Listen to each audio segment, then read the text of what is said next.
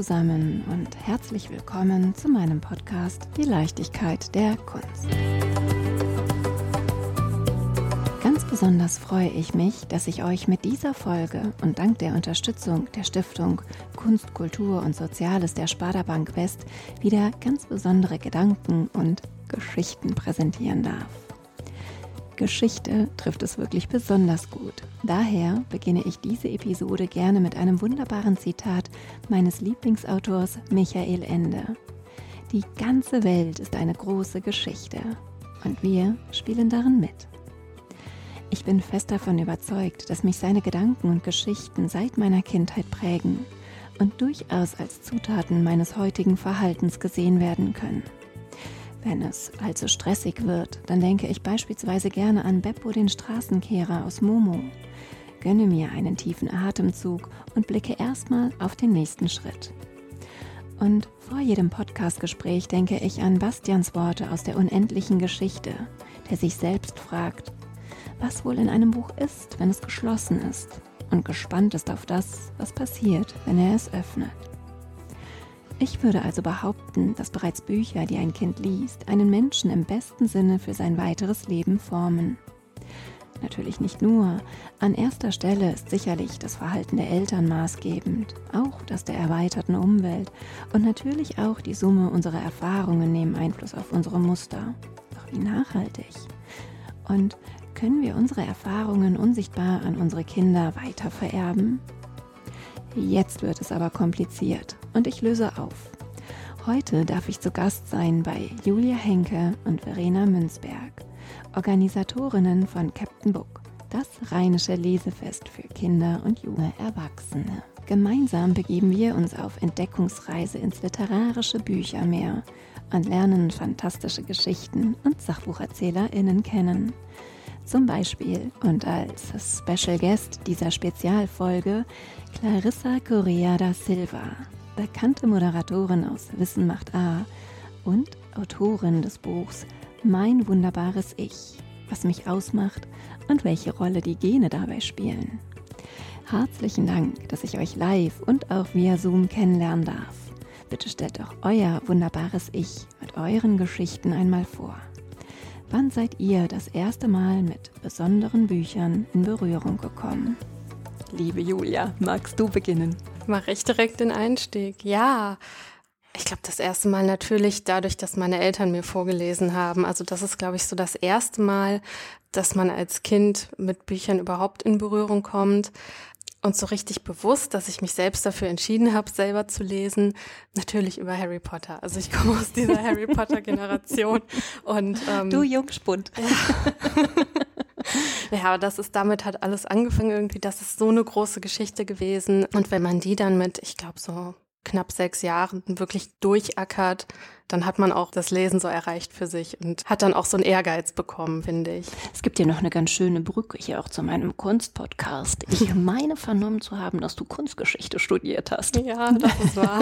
Wie kam es denn dazu? Über den Weg der Schule natürlich. Ich habe dann überlegt, was ich später machen möchte und habe gedacht, ja, Kunst Mache ich sehr gerne, gefällt mir sehr gut. Geschichte auch. Packe ich es doch zusammen, kombiniere ich es in Kunstgeschichte.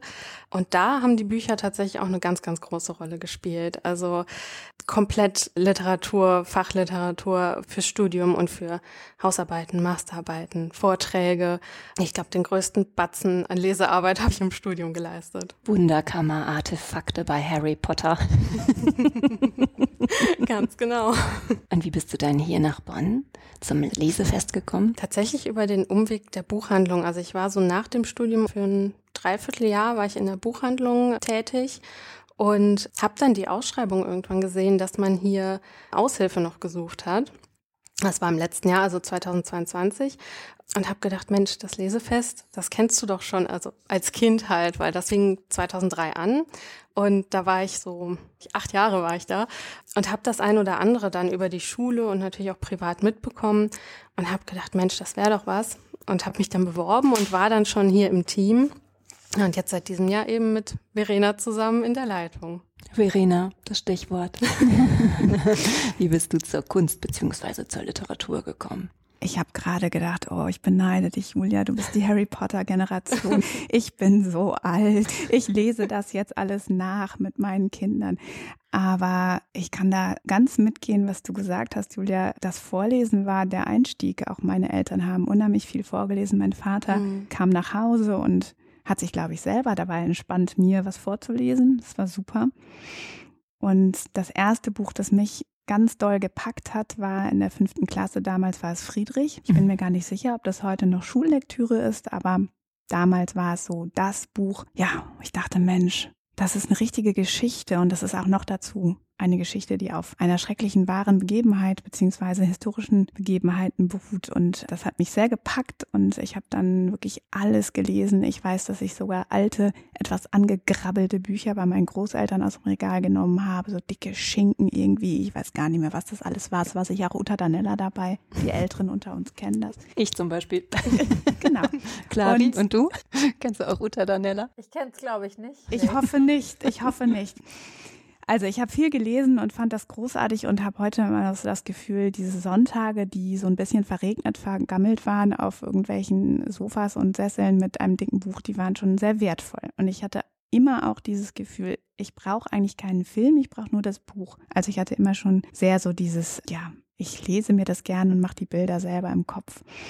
Und ich habe dann ähm, Geschichte studiert und Latein, also auch viel in Büchern rumgeguckt und äh, musste auch viel nachlesen. War aber immer so schon auf den Bereich Kunst und Kulturvermittlung auch aus und habe im Studium in der Kunst- und Ausstellungshalle hier in Bonn gearbeitet, in der Presseabteilung und bin dann nach dem Studium nach Bremen gegangen, an die Kunsthalle Bremen, war da Pressesprecherin. Und dann habe ich irgendwann gedacht, okay, irgendwie brauche ich nochmal so einen Zeitkick, bin dann in, in die Jugendarbeit, in die internationale Jugendarbeit gegangen gegangen, dort in die Kommunikation und dann habe ich mich selbstständig gemacht und habe immer weiter gelesen, immer weiter gelesen, immer weiter gelesen, habe gedacht, hm, irgendwann möchte ich mal damit was beruflich machen. Und dann kam ich zur Literaturkommunikation und dann wurde ja Anfang des Jahres eine Stelle ausgeschrieben im Kulturamt. Und natürlich dachte ich auch, genau wie Julia, boah, das ist das Lesefest, das Rheinische Lesefest, das ist Captain Book, das war schon immer hier und ich kenne das auch schon, seit ich in Bonn bin. Und das muss ich machen, zumal ich eben seit einigen Jahren noch eine ganz begeisterte vorlesende Mutter bin. Captain Book, das große rheinische Lesefest. Was ist denn das große Ziel? Lesefreude wecken. Ganz klar. Lesefreude wecken und Lust auf Bücher und Geschichten machen, Kinder und Jugendliche ja, über den Tellerrand schauen lassen, ins Museum oder in andere kulturelle Einrichtungen schauen lassen, sie merken lassen, hey, das ist toll, da kann man einfach hingehen und da sind Bücher und da sind Menschen, die mir die Geschichten aus den Büchern vorlesen und erzählen und ja, Lust auf Bücher machen, das ist unser Ziel. Erklärt mir und den Hörenden doch mal Captain Book. Gerne mit Geschichte. Ja, gerne. Captain Book ist inzwischen das größte Literaturfestival für Kinder und Jugendliche in Deutschland. Und wir finden, glaube ich, immer noch, dass das Tollste daran ist, dass man wirklich ganz intensive persönliche Begegnungen mit Autorinnen und Autoren hat, auch wenn man noch klein ist, noch jung ist und vielleicht gerade erst angefangen hat zu lesen und dass man ganz, ganz viele dieser Veranstaltungen einfach besuchen kann. Ja, der Zugang ist absolut niederschwellig, es ist vor allem alles kostenfrei und das ist so ein ganz wichtiges Merkmal dieser Veranstaltung. Und ja, wie kann man sagen, Captain Book geht hier vor Anker für zwei Wochen in Bonn und der Region und es ist unheimlich viel los. Also vielleicht noch ein bisschen zur Geschichte, weil du auch mhm. gefragt hattest. Also uns gibt es seit 2003. Letztes Jahr hatten wir großes 20-jähriges Jubiläum und wir haben angefangen in Bonn halt als das Bonner Lesefest und sind seit einigen Jahren auch in die Region ausgewandert und sind seitdem halt das rheinische Lesefest. Und das geht wirklich also in den südlichen Rheinlanden hier bis hoch zu Düsseldorf. Burscheid haben wir auch Veranstaltungen. Kerpen ist dabei. Und natürlich hier im Rhein-Sieg-Kreis. Die Kommunen sind auch mit an Bord. Wir sind so groß geworden, dass wir mittlerweile 25, 26 Kommunen jedes Jahr sind mit über 400 Veranstaltungen pro Jahr, also 400 50 sind es, glaube ich, knapp in diesem Jahr. Lesungen, Workshops, Theateraufführungen, Musikerinnen und Musiker sind auch immer dabei. Ja, und in diesem Jahr haben wir eben 46 fantastische Autorinnen und Autoren und Illustratorinnen und Illustratoren an Bord. Und vielleicht noch ganz interessant ist der Aufbau. Also es ging ursprünglich darum, dass Kinder mal aus diesem starren Klassenraum, diesem Wir lernen Gefüge rausgezogen werden und die Freude an Bücher und am Lesen kennenlernen und damit halt aus der Schule rausgehen und in Orte, wo Bücher sind, reingehen, also Bibliotheken.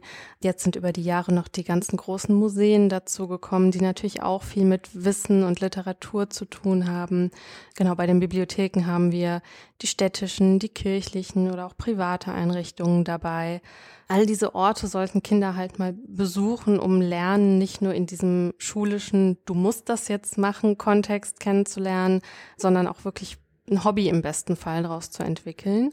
Und so ist das halt immer weiter gewachsen und letztlich dann auch in die Regionen gekommen, wo dann auch ganz viele Büchereien, aber auch Museen dran teilnehmen und eben Kindern in der Region auf diese Weise dann das Lesen und die Leseförderung halt näher bringen wollen. Und heute hören wir von den erschreckenden Ergebnissen bei der, der Iglu-Studie. Wie war denn vor 20 Jahren die Situation? Ja, das war sicher ein bisschen anders. Es gab noch nicht diese besorgniserregenden Ergebnisse der zuletzt ja wieder der Iglo-Studie, die besagt, dass ein Viertel der Viertklässler nicht vernünftig lesen kann. Das heißt, nicht so lesen kann, so sinnerfassend lesen kann, dass zum Beispiel auch Aufgaben, die in der Schule gestellt werden, gerade dann auch in der weiterführenden Schule auch verstanden werden, was wiederum dazu führt, dass man natürlich auf seinem Bildungsweg weiterhin Nachteile erfährt. Ich glaube, das war vor 20 Jahren ein bisschen anders und trotzdem konnte man das schon antizipieren. Und das Thema Lesen und wie bringen wir Kinder und junge Menschen ans Lesen war schon auch in einem gewissen Teil der Gesellschaft virulent. Aber wir sehen, glaube ich, an der Entwicklung des Lesefests, also zum einen an der Beliebtheit, der wachsenden Beliebtheit, aber eben auch am wachsenden Engagement der, der ganzen Region, dass das immer deutlicher wurde, sagen wir mal so, dass das wichtig ist, dass Kinder und Jugendliche an die Bücher kommen, dass sie lesen und ja, dass sie darüber auch Impulse für ihr Leben bekommen und ganz konkret auch vielleicht besser lesen können. Und ich finde, Captain Book steht auch so dafür, dass dieses Thema ernst genommen wird und dass in dieses Thema eben auch mit ganz viel Enthusiasmus, aber natürlich eben auch mit finanzieller Unterstützung auch gemeinsam was geleistet wird, dass man dafür was in die Hand nimmt. Wer unterstützt euch? Wir haben zum einen die Landesförderung. Wir haben aber auch unseren städtischen Haushalt und dann natürlich die große Partnergemeinschaft, die Gemeinschaft derer, die das Ganze mitveranstalten in den Kommunen, in den Kreisen, die ja da auch einen finanziellen Beitrag leisten. Aber dann haben wir natürlich auch zum Glück Menschen und Institutionen, die uns durch ein Sponsoring und durch eine weitere Förderung unterstützen, eben unter anderem die Stiftung Kunst und Kultur der Sparda Bank West. Da sind wir sehr froh, dass wir da, wie ich eben auch schon mal sagte, immer wieder Menschen und Institutionen finden, denen das Thema auch wichtig ist und die sagen, da gehen wir mit. Wie wählt ihr denn aus? Werden euch zahlreiche Bücher zugeschickt und ihr sagt eins, zwei, drei, du bist dabei? Nein, das ist eine Mischung. Ne? Also, wie gesagt, es gibt dieses Fest jetzt 20 Jahre, also greifen wir auch auf viele Erfahrungen zurück unserer Vorgängerin, ja. die einfach schon viel ausprobiert hat.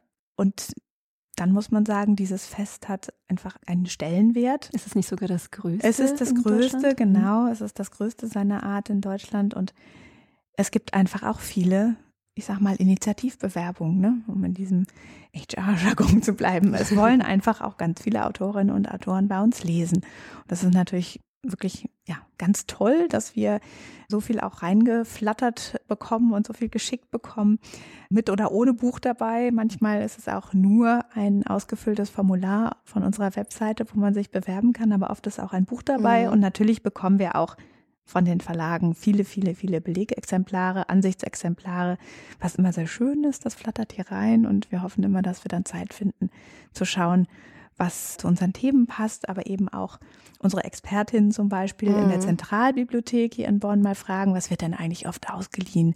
Was ist denn jetzt gerade hoch im Kurs? Das schauen sich die Kinder und Jugendlichen gerne an.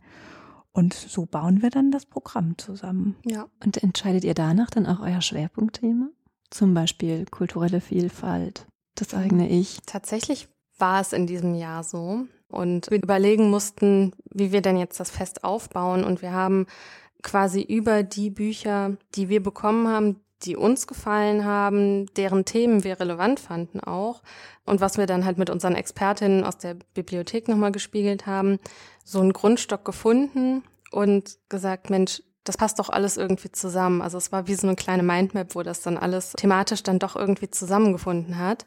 Und wir haben jetzt schon mit der Planung für nächstes Jahr angefangen, so als kleiner Teaser ohne Inhalte zu nennen.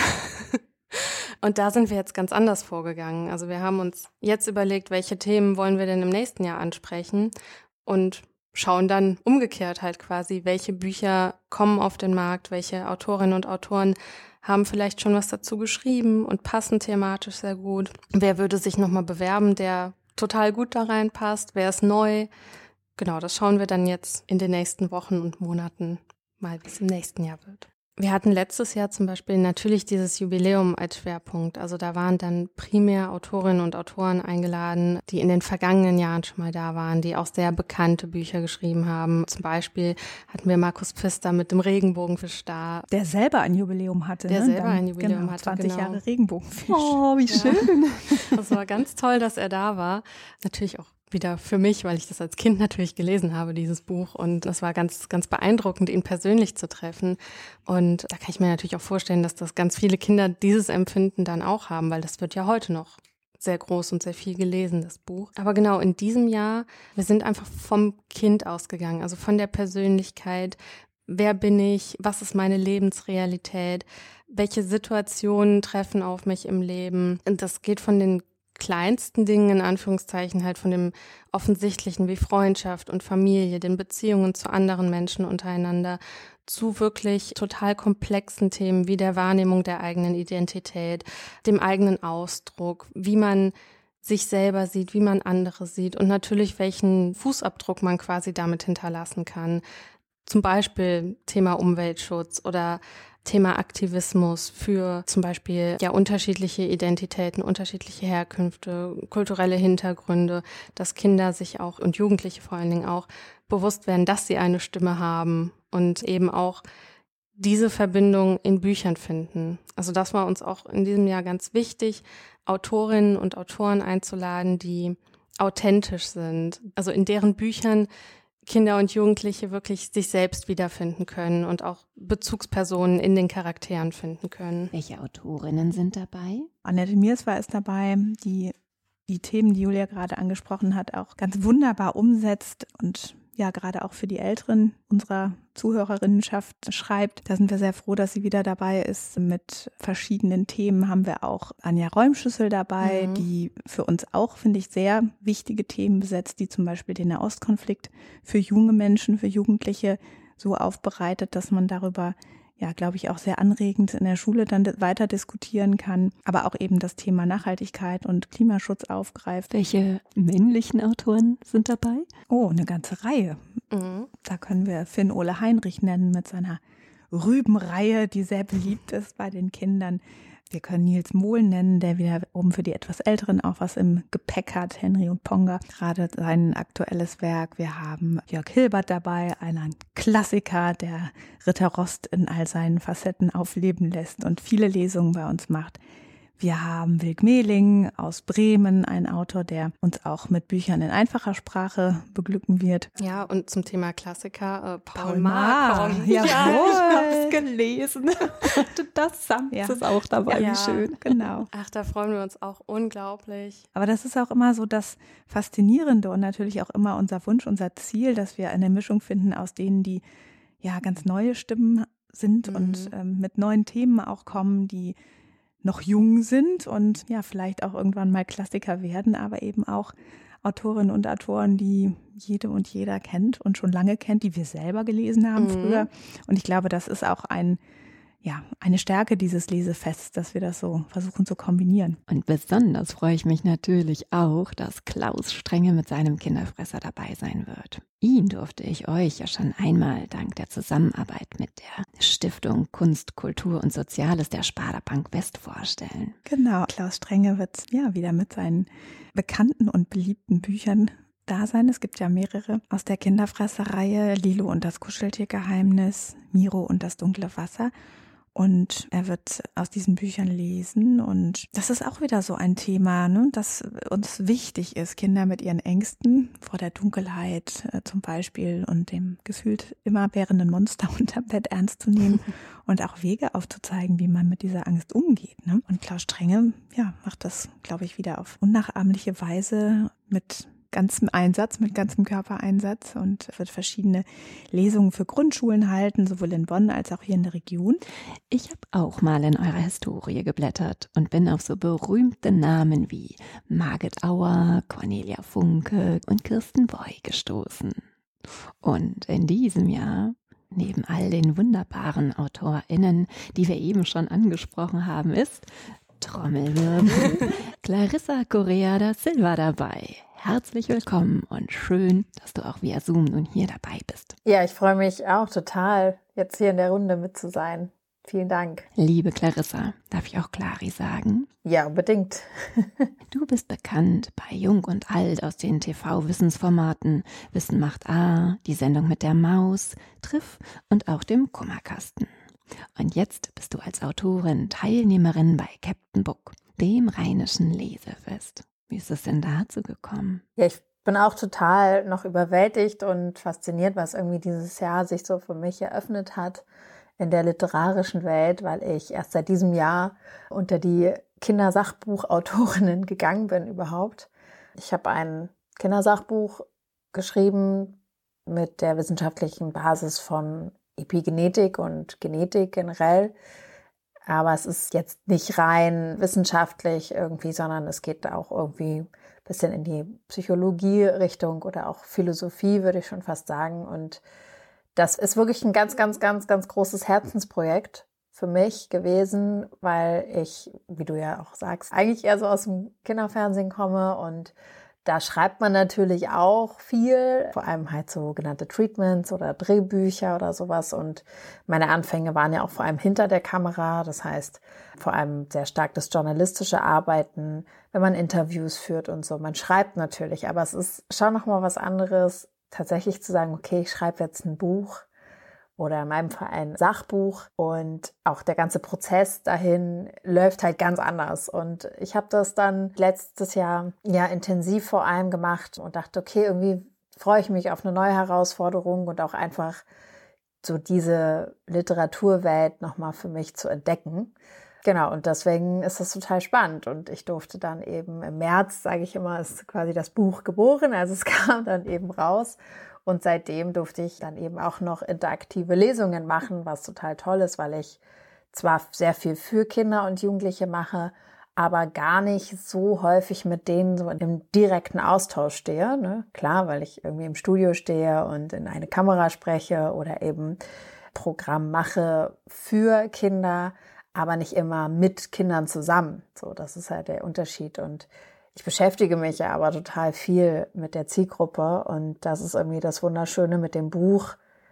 Hat man eben direkten Kontakt mit denen durch die Lesungen und durch auch Gespräche danach oder kleine Autogrammstunden oder Signierstunden oder sowas, was ich alles dieses Jahr schon machen durfte. Und da freue ich mich total, dass diese Reise hoffentlich noch ganz lange weitergeht. Da bin ich mir sicher. Magst du uns denn noch etwas aus deiner Kindheit und von deinen Prägungen verraten? Ja, klar, total gerne. Ja, ich bin ja in Berlin geboren und aufgewachsen und was auch ganz klar wird, wenn man mein Sachbuch liest, mein wunderbares Ich, dass ich mich oder mein, meine Kindheit auch und meine Familienkonstellation ja auch ganz oft so als Beispiel nenne in dem Buch, weil es natürlich etwas sehr Persönliches, Individuelles ist, unser wunderbares Ich. Aber ich glaube, es hilft manchmal, wenn man so ein paar Beispiele hat, um dann auch die wissenschaftlichen Ansätze konkreter zu verstehen. Und deswegen habe ich auch gesagt, es ist ja auch irgendwie ein Herzensprojekt, weil ich zwar irgendwie auch in Berlin geboren und aufgewachsen bin und auch schon irgendwie sehr im Herzen Berlinerin bin, aber in mir steckt eben ganz, ganz viel, weil meine Mama kommt aus Brasilien und mein Vater aus Israel und dem leiblichen Vater bin ich aber gar nicht aufgewachsen. Das heißt, ich hatte auch noch andere Väter in meinem Leben. Du hast sie so nett Bonuspapas genannt. Bonuspapas, genau. Meine Bonuspapas. Ich hatte noch zwei weitere Bonuspapas. Und ja, und all die prägen einen natürlich sehr.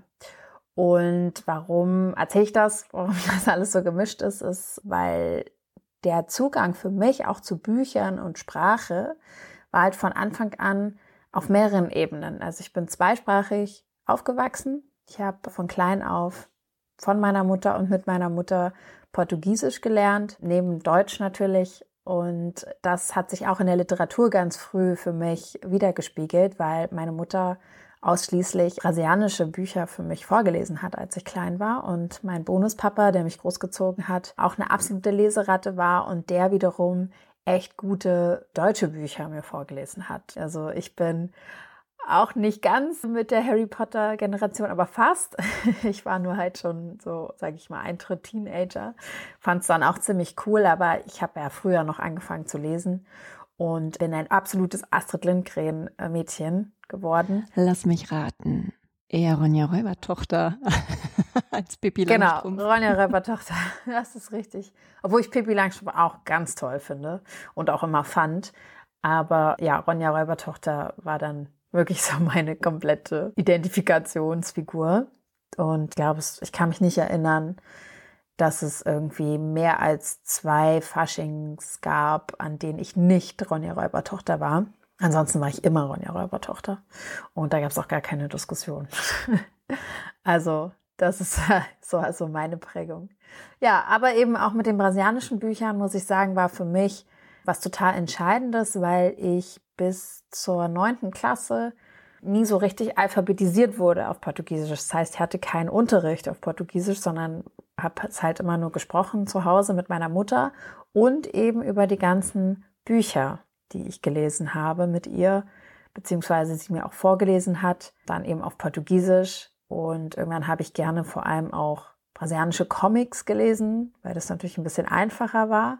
Und ich erinnere mich auch, dass meine Mutter manchmal, wenn ich dann aber wollte, dass sie mir auch zum Beispiel eins meiner Lieblingsdeutschen Bücher vorliest, dass sie das genommen hat und quasi so simultan übersetzt hat auf Portugiesisch, damit äh, sie es trotzdem weiter auf Portugiesisch vorliest, ja. Also die war da schon ziemlich hinterher und ich finde das aber eigentlich ganz cool, weil ich wirklich gerne und viel schon immer gelesen habe, auch als Kind.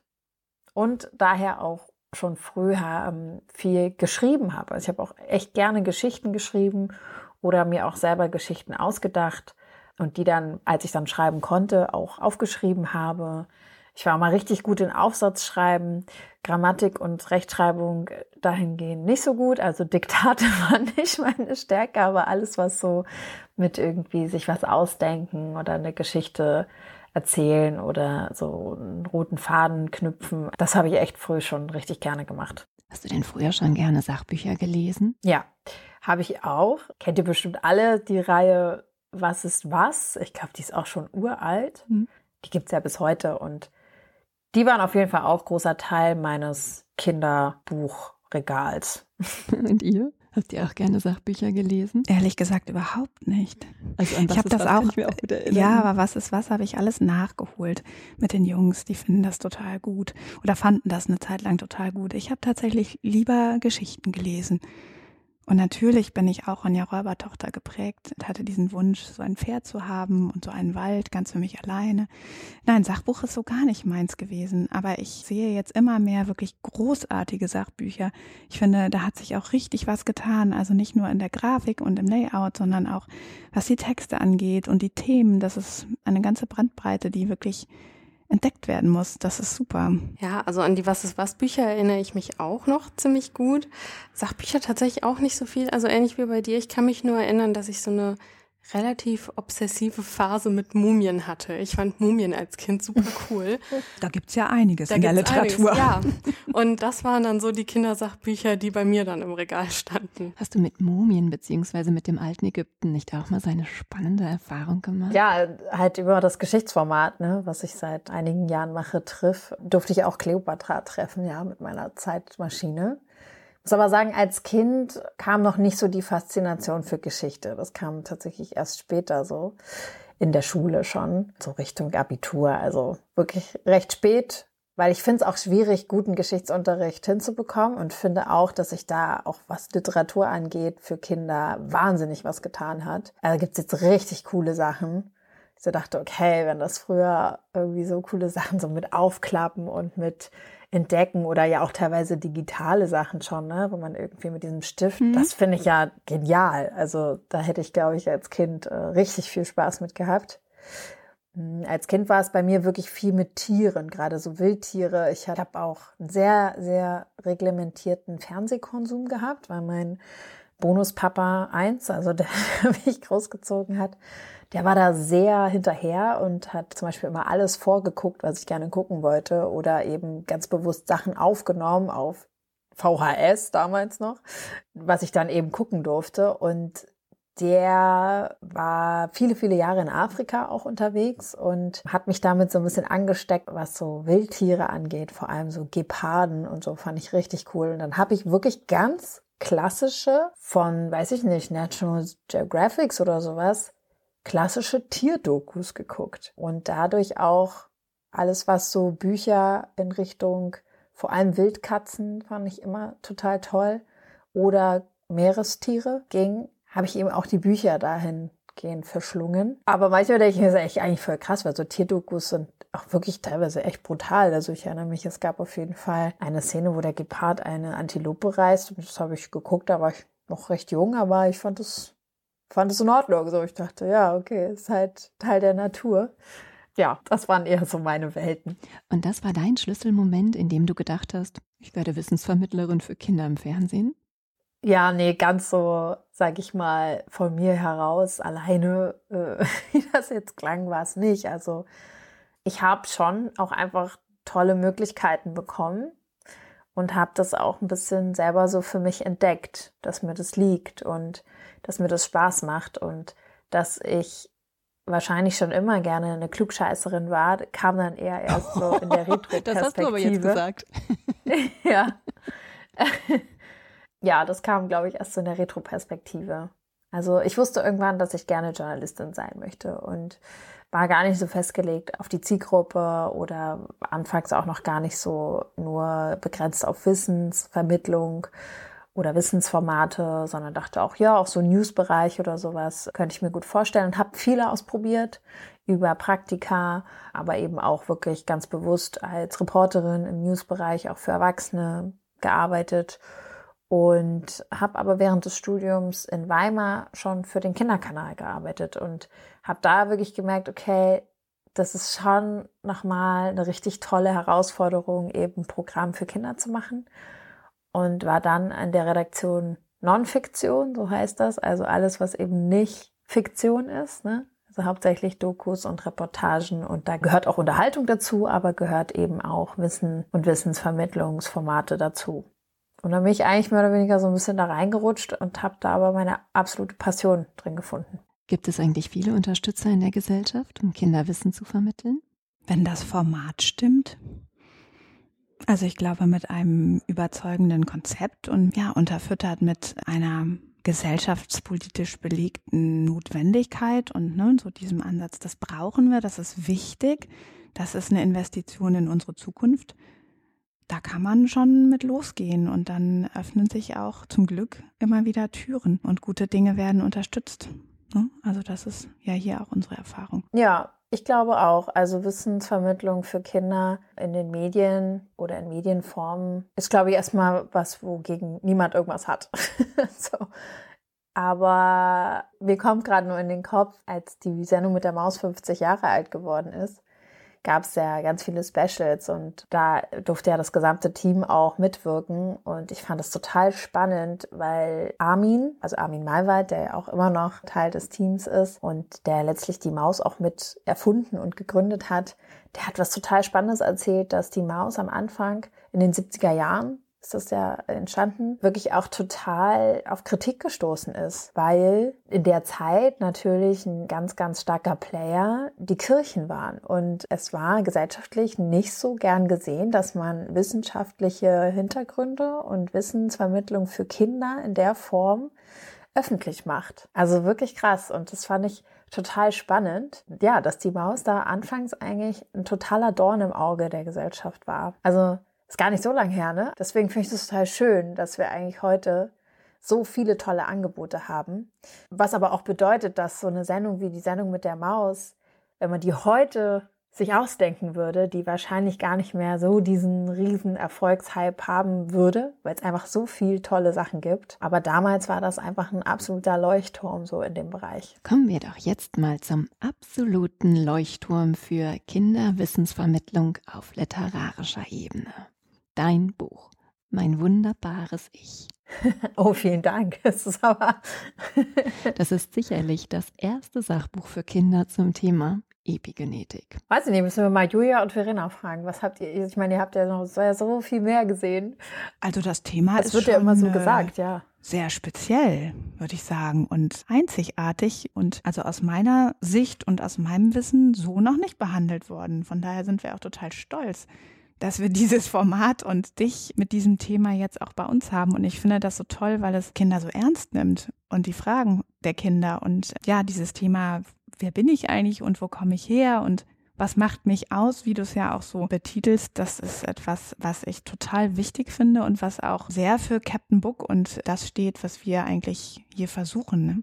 Nämlich Kinder und ihre Gefühle, ihre Lebenswelt, ihren Alltag ernst zu nehmen und ihre Fragen zu beantworten, ihnen Impulse zu geben. Und ja, ich bin super gespannt, wie das mit dem jungen Bonner Publikum und dir und deinem Buch in den Lesungen funktioniert. Ich bin sicher, dass das klasse wird.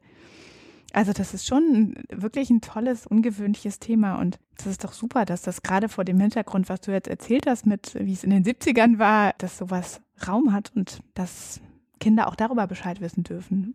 Super. Mhm. Epigenetik ist ein vermutlich noch recht jung erforschtes Thema. Ja, ist es. Warum schreibst du denn ein Buch darüber? Beziehungsweise, wie bist du auf dieses Thema aufmerksam geworden? ja. Vielleicht kann ich erzählen, das war wirklich, also so als kleine Anekdote. Ich liebe Anekdoten. Es war tatsächlich ja so, dass ein Literaturagent und ein guter Bekannter von Ralf Kaspers, der kam ja auf mich zu und hatte mich gefragt, ob ich mir vorstellen könnte, ein Kindersachbuch zu schreiben. Und dann dachte ich erstmal so, äh, boah, keine Ahnung. Also wirklich noch nie drüber nachgedacht. Ich habe eigentlich gedacht, nach meiner Masterarbeit weiß ich nicht, ob ich mich jemals noch mal so lange irgendwie mit einem Thema beschäftigen kann. Ähm, Nachvollziehbar. Und dann hat er gemeint, ja, aber er fände es irgendwie ganz toll und er glaubt auch, dass das richtig gut wäre, nochmal Klammer auf, auch tatsächlich mal eine junge Frau in dem Bereich einfach mal ne, ein Produkt herzustellen. Und hat gesagt, aber natürlich ist es wichtig, dass es ein Thema ist, wo du sagst, damit kann ich mich auch so lange und intensiv und will mich auch so lange und intensiv beschäftigen. Und dann habe ich gesagt, na ja, tatsächlich ist es eben dieser wissenschaftliche Bereich, der noch sehr, sehr jung ist. Also in Forschungsjahren ist der noch sehr jung, nämlich Anfang der 2000er kam das erst überhaupt auf, Epigenetik. Und ich muss aber sagen, für mich ist es total faszinierend, dieser Bereich. Und dann meinte er so, Epi was? Mhm. Und ich war so, ja genau, Epigenetik. Und ich selber kam auf das Thema auf einem persönlichen Weg. Meine Mutter ist Psychiaterin und Psychoanalytikerin und beschäftigt sich mit Antirassismusarbeit in ihrer Freizeit. Und ich würde mal sagen, so als Psychiaterin ist man wahrscheinlich auch genau in dieser Brücke, die die Epigenetik ja auch schlägt, nämlich zwischen Medizin oder knallharter Biologie, sagen wir mal, und äh, Psychologie oder Soziologie auch. Und Epigenetik ist ja auch eine Brücke letztlich zwischen einer langen wissenschaftlichen Diskussion nämlich was ist angeboren und was ist anerzogen. Und diese Diskussion gibt es ja wirklich schon sehr, sehr lange. Nature versus Nurture, so auf Englisch. Und Epigenetik sagt eben, es ist nicht entweder oder, sondern es ist sowohl als auch. Also diese Brücke zu schlagen von Dingen, die wir über unsere Umwelt, also alles, was auf uns einwirkt. Die Epigenese ist ja die Umwelt, alles, was auf uns einwirkt, in dem Moment, an dem wir das Licht der Welt blicken, dass das eben so prägend sein kann, dass es sich in unsere Gene, also in die Biologie, in die feste Bau- und Bedienungsanleitung, wie ich es ja letztlich übersetzt habe in dem Buch, mit der wir schon fertig auf die Welt kommen, unsere DNA oder unsere DNS auf Deutsch, verankert. Also Epigenetik hat irgendwie ja auch zwei Seiten der Medaille. Ne? Es kann eben auch heißen, dass wir Dinge schon mitbekommen von wer weiß wie lang zurückliegenden Vorfahren und es eben sehr, sehr schwierige Muster sind, die wir aufbrechen können. Es gibt aber auch einfach eine wahnsinnig positive Seite an der.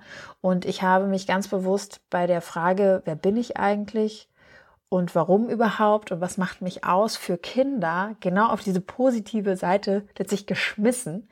Weil ich dachte, es ist so cool, wenn ich meinem auch eigenen zehnjährigen Ich was mitgeben kann, dann ist es zu sagen, ey, da ist ein Bereich, den kannst du ganz alleine für dich gestalten. So, weil natürlich sind wir das Produkt unserer Eltern, rein biologisch gesehen. Klar, werden wir von unseren Eltern gemacht und es gibt ganz vieles vor wie wir aussehen, aber eben auch wie wir ticken, was wir für Angewohnheiten haben, was wir mögen, was wir nicht mögen. Aber einfach zu sagen, deswegen sind wir aber nicht Opfer dieser, sondern wir haben wirklich einen Bereich, den wir ganz allein für uns gestalten können.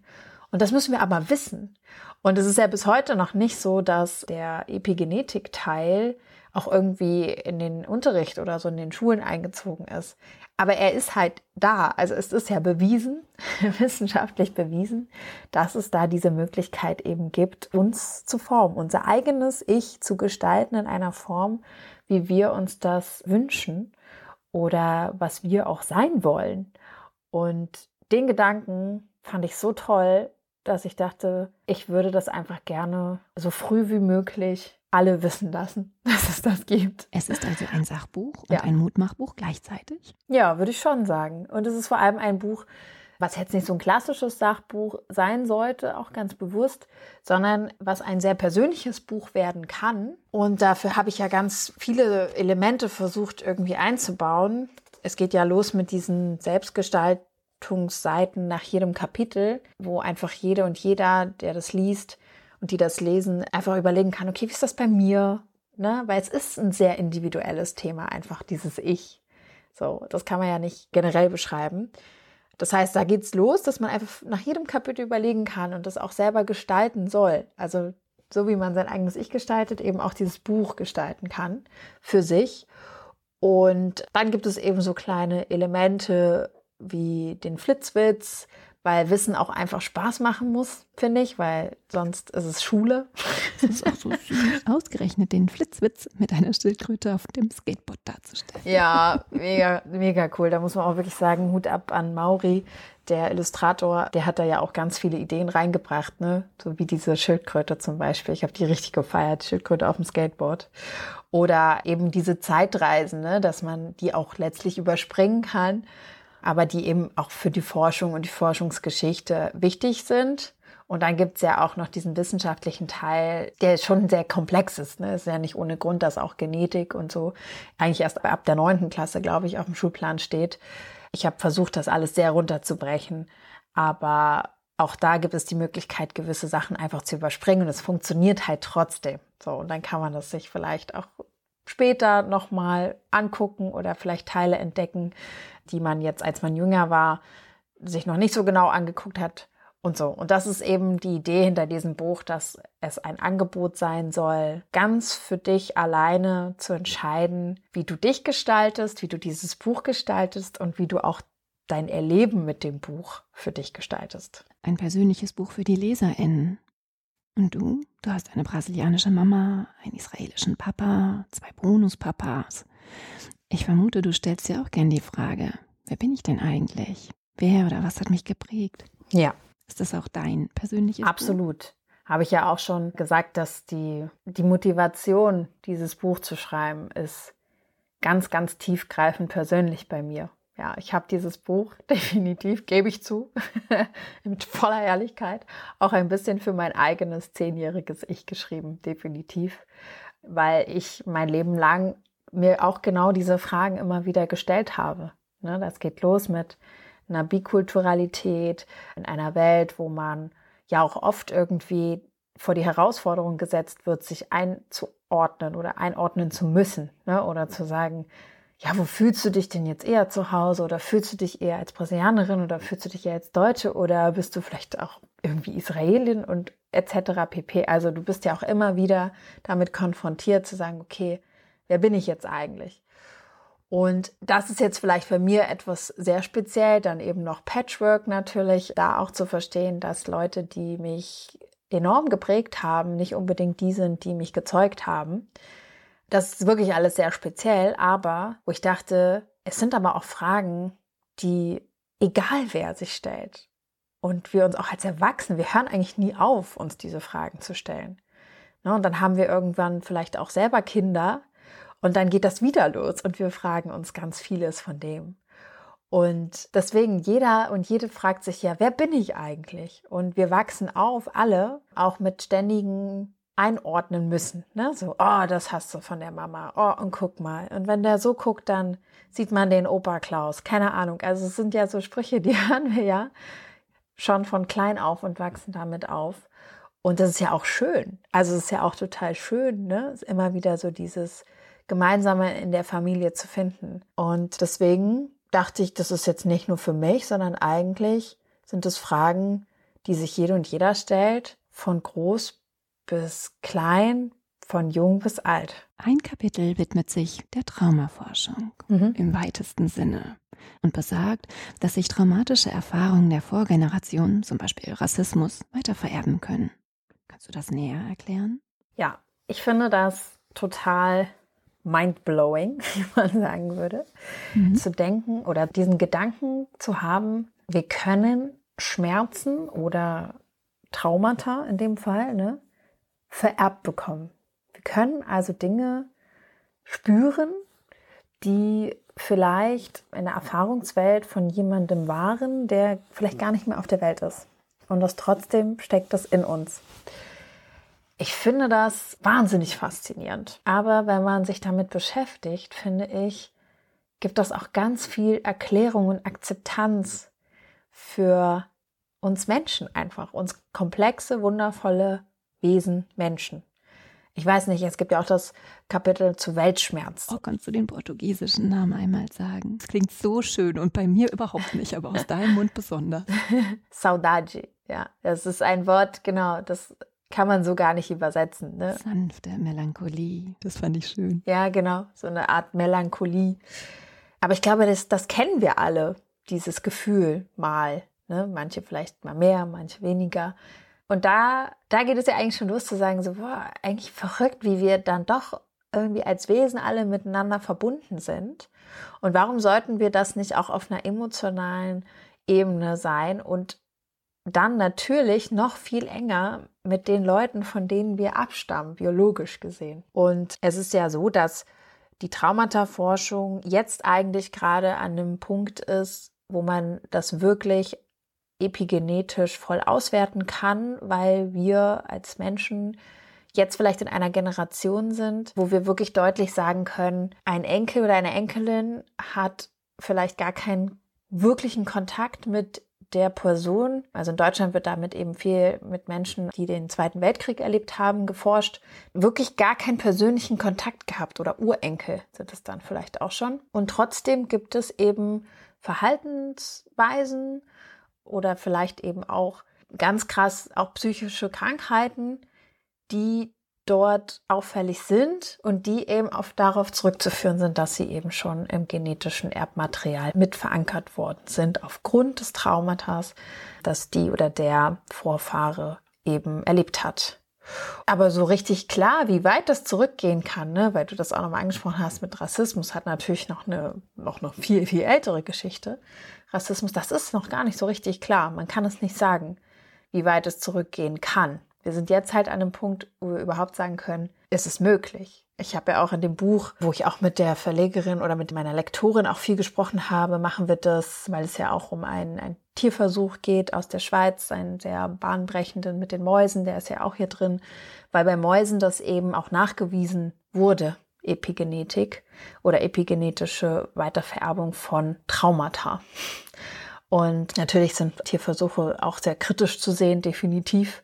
Es sind aber in der Biologie oder in unserer Genetikforschung schon noch mit die besten Möglichkeiten, Dinge eben zu testen und zu sehen. Und zumindest hat dieser Forschungsnachweis etwas sehr Positives, denn er hat gezeigt, dass epigenetische Traumata auch, man kann sie rückgängig machen.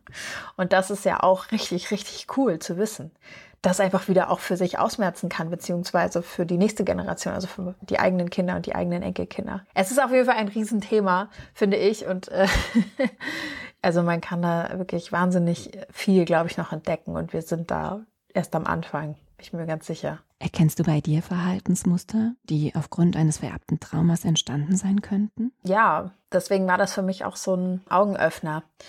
Und ich glaube, das Kapitel zu Weltschmerz ist dann da auch nicht umsonst entstanden. Ich empfinde das extrem. Ich habe manchmal, wo ich dann auch selber innehalten muss und denke so, okay, was ist eigentlich los mit dir? Warum empfindest du das so stark. Wie schon gesagt, ne, ich habe ja eine Psychiaterin als Mutter, das heißt, ich war auch früh schon irgendwie immer so in diesem Bereich, okay, Reflexion und sich mit seiner Psyche auseinanderzusetzen und so. Ich wurde schon als Kind auch in Therapie geschickt. Ich hatte eine echt schwierige Pubertät, sag ich mal, mit einer Psychiaterin als Mutter, das kann ich euch auf jeden Fall sagen. Aber so, das heißt, dieses Bewusste oder dieses Reflektieren darüber, das habe ich schon sehr bewusst und dachte immer so, also es ist wirklich teilweise unverhältnismäßig stark, wie du zum Beispiel Ungerechtigkeit empfindest. Mhm. Also es ist wirklich vergleichbar teilweise mit einem richtigen Schmerz. Es tut richtig weh. Und da geht es dann manchmal auch um Ungerechtigkeiten, die gar nicht jetzt mit mir persönlich zu tun haben. Also dass gar nicht ich persönlich ungerecht behandelt worden bin, sondern weil ich halt eine Serie gucke oder so, wo es eben zum Beispiel um Rassismus geht. Also das war jetzt so das kürzlichste Beispiel, wo ich es wieder sehr stark gespürt habe. Ich glaube, die heißt When They See Us. Das war eine, so eine Kurzserie bei Netflix und da ging es um einen echten Fall aus den USA, wo eben fünf jugendliche POC-Jungs verurteilt wurden, unberechtigterweise, also aus rassistischen Gründen verurteilt wurden und wirklich größtenteils ihres Lebens im Gefängnis verbracht haben. Und dieser Fall war echt, ne? Also den gab es wirklich und das hat mich fix und fertig gemacht. Und ich glaube schon, dass das Sachen sind, wenn ich mich dann mit meiner Biologie auch auseinandersetze und meiner Epigenetik jetzt nicht unlogisch sind, dass ich das verspüre. Auch wenn ich selber diese Erfahrungen nicht gemacht habe. Aber wie gesagt, mein Vater ist Israeli, das heißt, die Seite meines Vaters sind alles Juden, die nun mal ne, seit Jahrhunderten angefeindet werden, so, man kann es nicht anders sagen. Und meine Mutter stammt letztlich auch von, wenn man weit zurückgeht, auch von Sklaven ab. Und indigene Völker haben wir eben auch in der Familie. Also da kommt, glaube ich, einiges zusammen, epigenetisch. Glaubst du, dass man alle Themen mit Kindern besprechen kann? Ja, ich glaube, dass man alle Themen mit Kindern besprechen kann.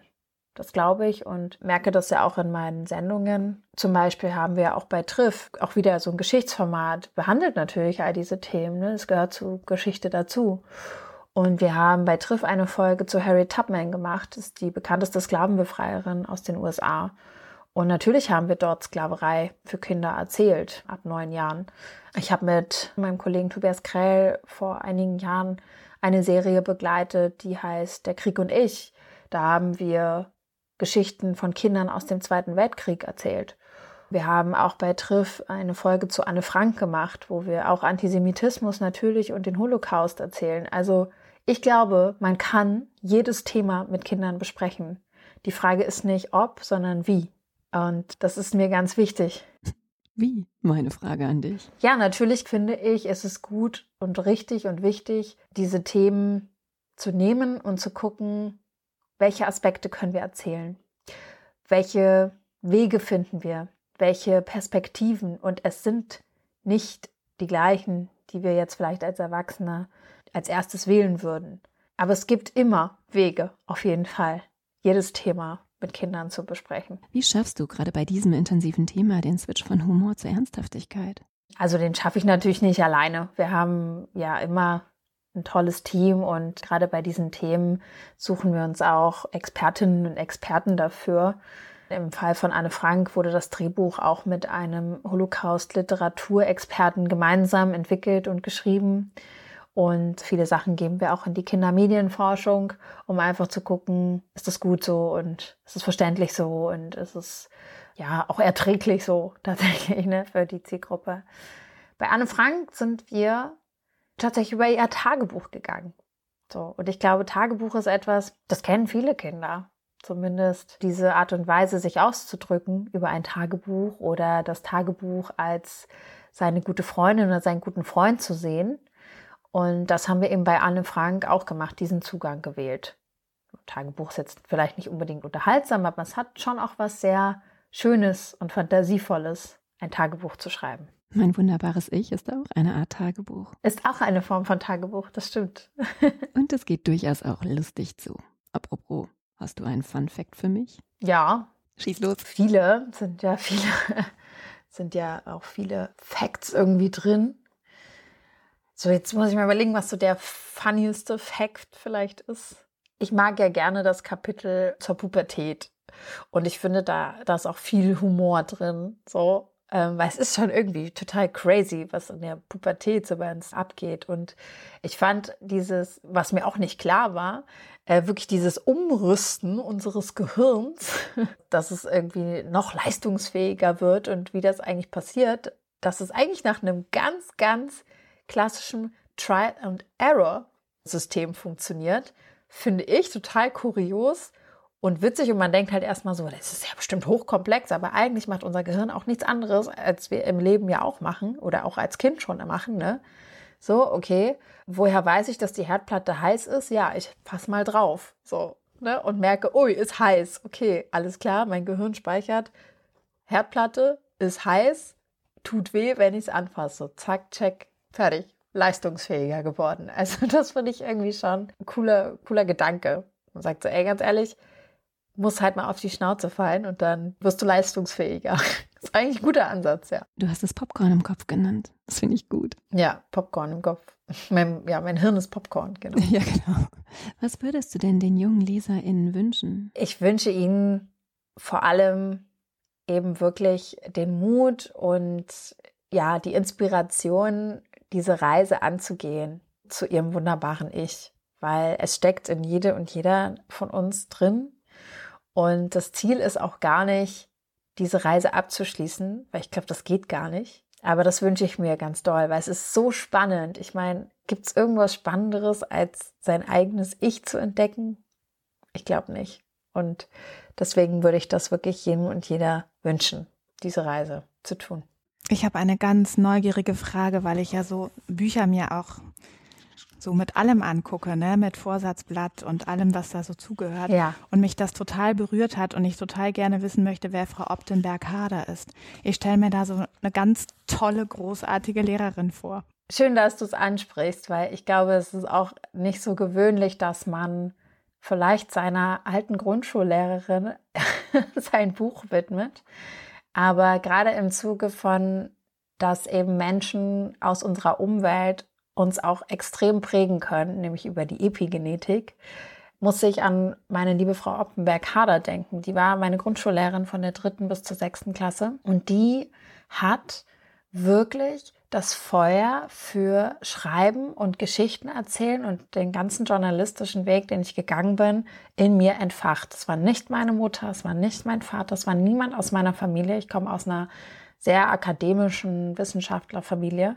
Die bringen vielleicht so diesen Wissensaspekt rein, aber dieses Schreiben und die Faszination fürs Geschichtenerzählen habe ich wirklich Frau Oppenberg-Hader zu verdanken. Und ich habe immer gesagt, wenn ich mal ein Buch schreibe, das habe ich wirklich schon mit 15 gesagt oder so, dann widme ich das Frau Oppenberg-Hader, die ich ja seit über 20 Jahren nicht mehr gesehen habe.